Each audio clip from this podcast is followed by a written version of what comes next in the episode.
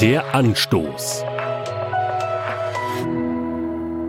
An meinen Geschichtsunterricht denke ich mit gemischten Gefühlen zurück.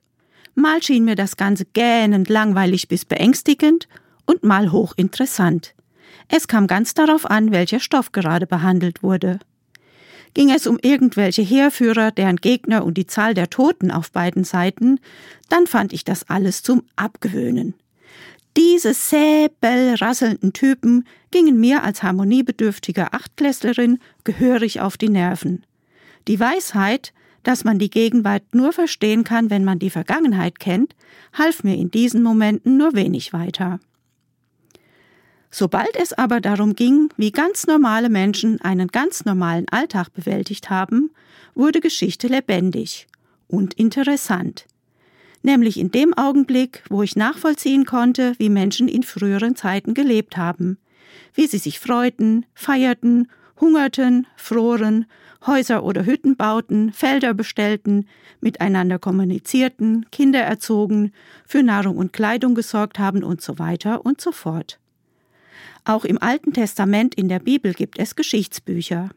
Das erste Buch Chronik berichtet im 18. Kapitel von David, dem zweiten König Israels, der ein Volk nach dem anderen besiegt. Hilfe!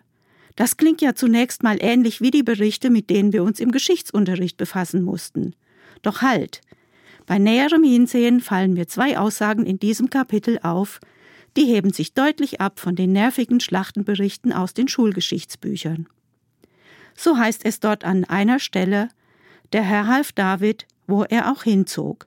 Und etwas später, so regierte David über ganz Israel und schaffte Recht und Gerechtigkeit seinem ganzen Volk. 1. Chronik 18, Vers 14. Recht und Gerechtigkeit für das ganze Volk, das sind Stichworte, die mir gefallen. Und auch, dass eine Regierung letztlich offenbar unter dem Segen Gottes steht.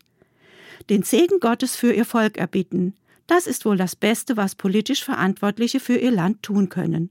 Auch heute noch. Und dazu muss man nicht einmal irgendein Würdenträger sein. Den Segen Gottes für sich und ihr Land erbitten können auch ganz normale Menschen, denen das Wohl ihres Landes am Herzen liegt. Der Anstoß. Auch als Podcast auf erfplus.de. ERF Plus.